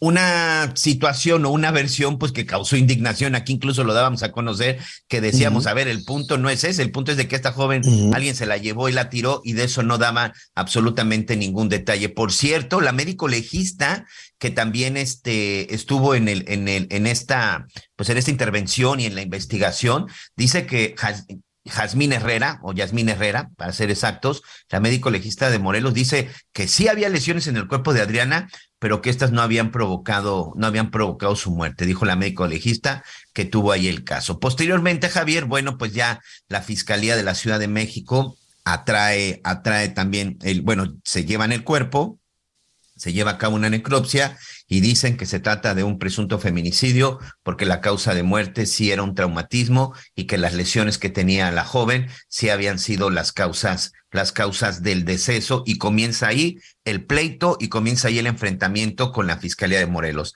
La jefa de gobierno acusó directamente al fiscal de Morelos, Uriel Carmona, de tratar de encubrir un feminicidio. Y también después se dijo que le había mandado ahí unos mensajes extraños a la fiscal del estado. Pero también se sabe que Rautel, uno de los detenidos, pues tiene eh, negocios en el estado de Morelos y aparentemente incluso hasta un acercamiento con las autoridades y sobre todo con el fiscal. Vanessa es la primera que es detenida en Ecatepec y su novio Rautel se entrega en el estado de Nuevo León. Aquí presentamos incluso el audio del día que se entrega en donde dice, me entrego porque soy inocente y yo no hice absolutamente nada, señor. ¿Qué es lo nuevo en este caso? A ver, sí. ¿Qué, ¿Qué es lo nuevo en este caso? Que se dan a conocer los mensajes entre Vanessa y su novio Rautel días después del crimen. Mensajes que fueron recuperados de los teléfonos porque ya habían sido borrados. Sin embargo, bueno, pues hoy con la tecnología se permitió descubrir estos y en donde dicen, van a meter ya la denuncia y necesitan los más de detalles que se puedan. Le dice Manesa a, a Rautel, le dice, amorcito, me da miedo todo esto. Y él responde, pero amor, no es nuestra culpa ni va a ser contra ti. Y después también hay un mensaje en donde le dice, ¿qué es lo que tienes que decir? Y es precisamente la versión del, este, la versión de, y todavía y todavía no han dicho no sea no digo ya están detenidos están los, dos, detenidos están, en la Ciudad de México. Eh, entiendo que ahora será la fiscalía general de la República la que lleve también es lo que está es lo que está pidiendo el presidente pero en teoría el caso todavía lo estará investigando la fiscalía de la Ciudad de México Javier. Que al final los dos ahora te tengo información de última hora señor. Aquí tengo incluso tengo aquí incluso en mi poder unas hojas en donde la Fiscalía General del Estado de Morelos, a través de la Fiscalía para el Feminicidio, realizó la entrega de la carpeta de investigación relacionada con la muerte de Ariadna Fernanda a la Fiscalía de la Ciudad de México. Esto ya se entregó, ya tengo aquí incluso parte del documento que evidentemente, bueno, pues no vamos a, no vamos a dar a conocer, pero el hecho es de que la Fiscalía del Estado de Morelos ya le entregó toda la investigación a la Fiscalía de la Ciudad de México y ya será la Fiscalía de la Ciudad de México la que se encargue única y exclusivamente de este caso.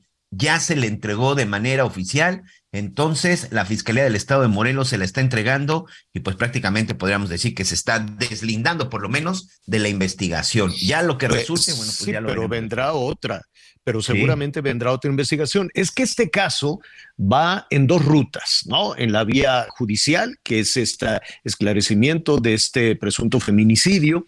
Habrá que ver qué es lo que sucedió esa noche, qué es lo que sucedió en ese departamento, qué es lo que están declarando, que efectivamente seguramente ya habrán declarado detalladamente qué fue lo que, lo, lo que pasó. Todavía no se ha revelado esa situación y se turnará, entiendo, a la Fiscalía General de la República. Pero por otra vía, que para algunos es, también de carácter político, aunque también tendría que ser de carácter judicial.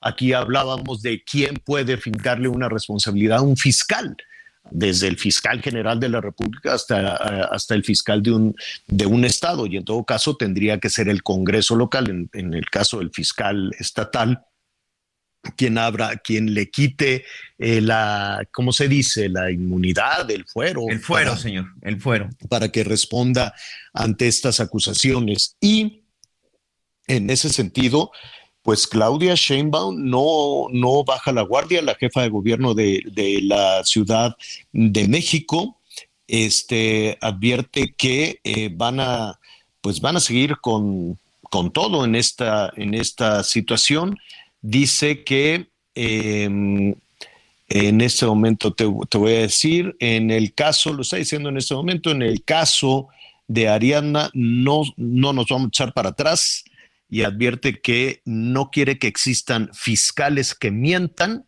refiriéndose al fiscal de Morelos, fiscales que mientan, que obstruyan la justicia y que exista misoginia, dice Claudia Sheinbaum, que está de frente ante la este, Fiscalía de Morelos. Y pues ahí habrá que ver, el que no ha dicho esta boca es mía es el gobernador, es Cuauhtémoc Blanco, ¿no?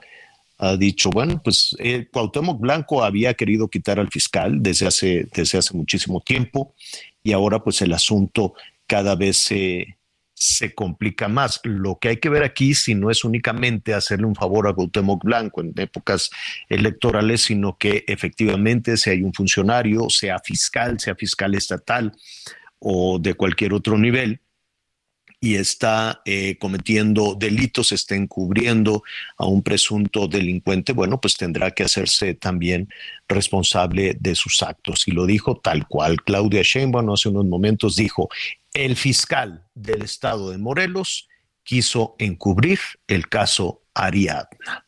Así de directo lo dijo y que se abrió ya una eh, comisión en el Congreso de Morelos para investigar feminicidios y para investigar desde luego cuál es la situación del fiscal de Morelos. Así es que el asunto va por esa ruta también. Este, pues habrá que ver cuál es la consecuencia que pueda haber para el fiscal. ¿no? Todos los fiscales pues son poderosísimos, ¿no? Uno no se imagina cómo puede un ciudadano ir en contra de un fiscal y queda claro que quien puede ir en contra de un fiscal pues es, ¿no? Este, para que, ¿cómo se dice? Que para que la cuña apriete tiene que ser del mismo palo, ¿no? Tiene que ser también alguien muy poderoso políticamente para poder avanzar en ese tema. Pues así las novedades en ese, en ese caso. Eh, un poquito más adelante. Hay más novedades también en el tema. Qué terrible, ¿no? Encontraron, ya nos comentabas, encontraron los restos de otra jovencita. De la profesora, qué barbaridad, ya no lo comentabas, ya dieron con el taxista también, el que iba manejando el taxi en el que esta muchachita de Tamaulipas. Lidia Gabriela.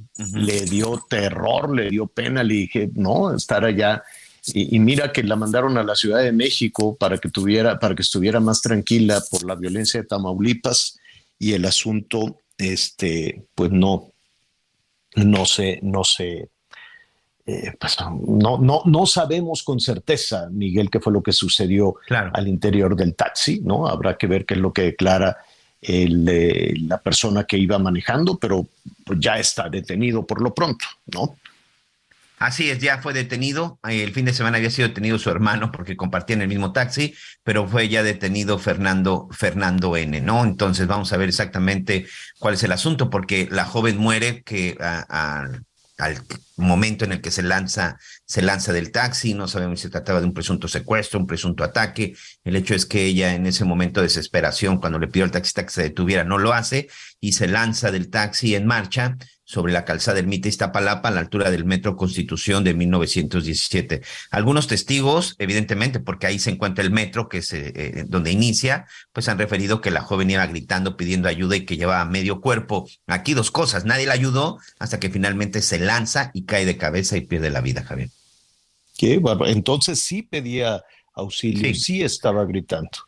Sí, sí estaba gritando y sí hay testigos que refieren eso, pero insisto, pues testigos que en ese momento no la ayudaron hasta que vieron que ya se, se lanzó de la, se lanzó del coche. Mm, bueno, oiga, este se nos, se, nos está agotando eh, el tiempo, pero le queremos adelantar algunos temas que, que, queremos tratar mañana, sobre todo para aquellas este, personas que están buscando empleo en la, en la cuestión este, turística, que siempre puede resultar muy atractivo, ¿no? Hay algunas este, personas que se preparan incluso para, para ello. No es un asunto sencillo, no es un asunto sencillo obtener una plaza y después de eso pues vienen este, eh, largas eh, jornadas de capacitación. México se caracteriza por en, el, en, la, en la cuestión de los servicios turísticos no te creas tú que en cualquier lugar del mundo sea el, servicio que, se ofrece en México, pero para que eso suceda, pues se tiene que hacer un buen esfuerzo, ¿no? Este, que sean de plazas atractivas, que se les pague bien, que los capaciten, saber cómo, ¿no? Yo, cuando vino todo este tema de, de la pandemia, el asunto se, desmoronó muchísimo, no sé si te diste cuenta, ¿no? Se improvisaba muchísimo, entonces decían, no, pues meserear es muy fácil o trabajar en un hotel es muy fácil y no, no, no, no, no, se, se, se trastornó todo. El tener las habitaciones de los hoteles impecables es, es todo un tema, Miguel. En muchas ocasiones uno puede entrar a un hotel y dices, ah, mira, pues que está bien bonito y todo eso, pero para tenerlos impecables se requiere en ocasiones más de una, dos personas que estén constantemente dándole mantenimiento. Los hoteles con el uso pues se acaban, ¿no? Este, de pronto pues hay algunos huéspedes, ya sabes, con, ¿cómo se llama cuando vienen los, los de allá de Estados Unidos a romper cosas en el Spring Break y demás. Los Spring Breakers. Pues dejan las habitaciones hechas un asco de las borracheras y, ¿no? Todo lo que entonces pues le tiene que dar servicio a eso ese tipo, ese perfil de trabajadores y trabajadoras, de primero cuesta muchísimo trabajo que, lo, que, aprendan ese oficio, hay una rotación enorme y de pronto batallan los prestadores de servicios en un país como el nuestro con esa vocación turística y, lo, y puedes ver cómo batallan en la Ciudad de México, en el mismo Guanajuato, que es uno de los destinos a pesar de la violencia tan atractivos, ¿Y qué quieres que te diga de, los dos extremos en las joyas de la corona, ¿no? Baja California Sur y Quintana Roo. Es muy complicado tener el personal capacitado para eso y que la gente quiera. Algo pasó en la pandemia. Entre la pandemia y las ayudas sociales, ya nos decía el de la Coparmex, el presidente, la gente no quiere trabajar, tenemos dos, casi dos millones de plazas y en el turismo, pues son muchas. Mañana lo vamos a... ¿Cómo cuántas serán, Miguelón? Pues mira, nada más aquí eh, se calcula que en el estado de Quintana Roo son 3 mil, tenemos un déficit del 20%, se habla de aproximadamente como 2 millones de, de, de plazas que podrían estar disponibles a nivel nacional, Javier.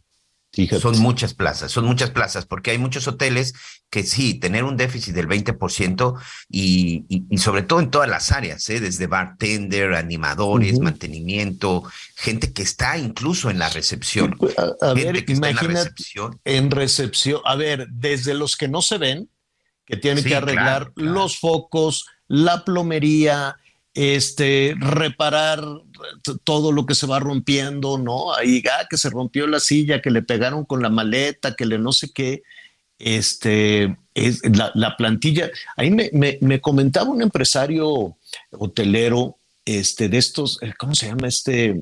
es un hotel, no es anuncio, pero es un hotel temático que emplea a puros mexicanos y todos sus proveedores son mexicanos. Este ingeniero muy emprendedor, muy, muy emprendedor, que tiene también todos estos parques y que tiene un hotel y tú puedes ir ahí a, a todos este, los parques. Bueno, la plantilla de trabajadores es de miles miles de personas entre eh, preparar los alimentos, este, mantener todo este, en orden, las cuestiones sanitarias, los, bueno, el desgaste que puede haber en un hotel. Qué tema tan, tan interesante, este, y lo vamos a retomar mañana. Y si alguien, en, eh, eh, desde luego, ve hay una oportunidad, yo no sé si lo siguen estudiando, pero hubo un momento en que estaba muy de moda el turismo y hotelería, ¿te acuerdas? Había como esta carrera que estaba como muy de moda, no sé si desapareció no tengo ni idea, ya se dejó de, escuchar, pero pues ahí está la oportunidad, ¿no? Sí, existe, existe precisamente eh, Valeria, mi hija, que, que ya en diciembre termina la carrera y está estudiando precisamente la Administración Internacional en Turismo, Javier, porque ahora existen, existen muchas temáticas. Hay otra también que tiene que ver marketing en turismo, que tiene que ver con todo este manejo de las redes sociales, pero por lo menos aquí en el estado de Quintana Roo, por supuesto que sigue habiendo universidades que están preparando a los chavos para el tema de la hotelería. Lo que es en esa parte y las carreras de gastronomía, evidentemente son de las más, de las más solicitadas pero sí. hay una profesionalización. Claro. aquí la gran duda es por qué no se están acercando al sector turismo, porque además sí, son plazas para gente joven. ¿no? Claro, no, claro. no me veo yo a mi edad este, trabajando ahorita. Pues quién sabe, con toda tu experiencia. De pues, animadora a lo mejor a poner orden. Eh, ya mañana les voy a contar, fíjate que estaba en un, en un hotel eh, muy, pequeñito, bueno, las dimensiones de pronto en Europa, ahora que fui a lo de la reina y todo esto, pero no sabes qué a todo dar el, el servicio. Muchísimo extranjero, desde luego, porque pues la, la, la, gente migra de diferentes países para buscar esta, esta oportunidad. Pero así llegaba y tenía que salir en la madrugada y me decían, oye, pero pues tómate un cafecito, no sé qué. Y luego regresaba de trabajar, ya está el desayuno, no sé qué tanto. Y ya muy, amables todos, todo el tiempo. Y, me, me, llamó la atención este, la calidez que le ponían todos los empleados a cualquier, a cualquier huésped. Bueno, al final salieron todos a despedirme, me dieron un lonchecito para el camino, no, llévate estas galletitas porque, y otro llegó, no, mejor un sándwichito, me dieron un sándwich en una bolsita, que porque la comida del avión era malísima. Entonces, este, te quedas con ganas de volver, te quedas con ganas de regresar. y eso ayuda a cualquier destino. Mañana lo vamos a platicar. Mañana estará con nosotros Anita Lomelí. Miguel Aquino, por lo pronto, muchísimas gracias. Señor, buena tarde, amigos. Buen provecho. Yo soy Javier Alatorre, ya lo saben, lo espero a las diez y media en Hechos Azteca 1, diez y media, y lo espero, se va a poner muy bueno. Mientras tanto, lo invito a que siga con nosotros Salvador García Soto en el Heraldo Radio. Ayer te pusiste a llorar cuando me dijiste que ya no nos besábamos. Y hace cuánto tiempo no salimos a una cita de los dos solitos sin que vengan tus amigas. Y antes no hacía falta que miraras el menú, porque yo sabía lo que querías comer antes que tú. Y ayer yo me puse a llorar cuando me dijiste. Gracias por acompañarnos en Las Noticias con Javier La Torre. Ahora sí ya estás muy bien informado.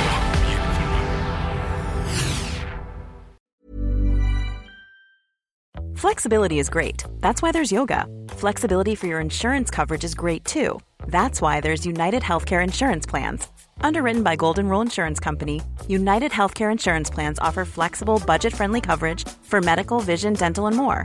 One of these plans may be right for you if you're, say, between jobs, coming off your parents' plan, turning a side hustle into a full hustle, or even missed open enrollment.